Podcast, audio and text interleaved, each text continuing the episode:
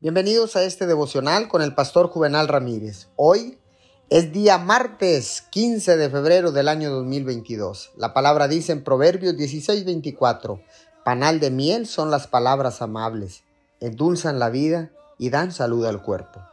A menudo nos enfocamos en las cosas que no deberíamos decir, pero es igual de importante enfocarnos en las cosas que sí deberíamos decir.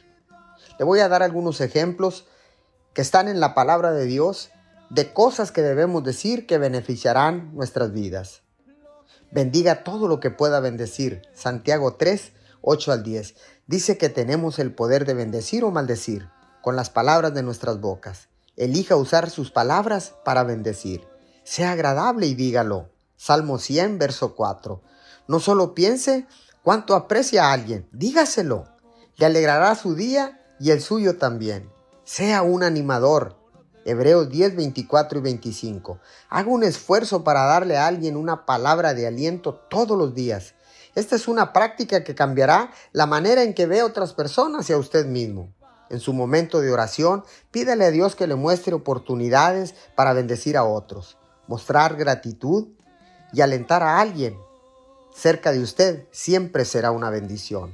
Señor, gracias, porque sé ahora que no es demasiado tarde para cambiar mis conversaciones. Voy a usar palabras para edificar a los demás y para edificarme a mí mismo. Son herramientas poderosas que tú me has dado, Señor. Te doy gracias en el nombre de Jesús. Amén y amén.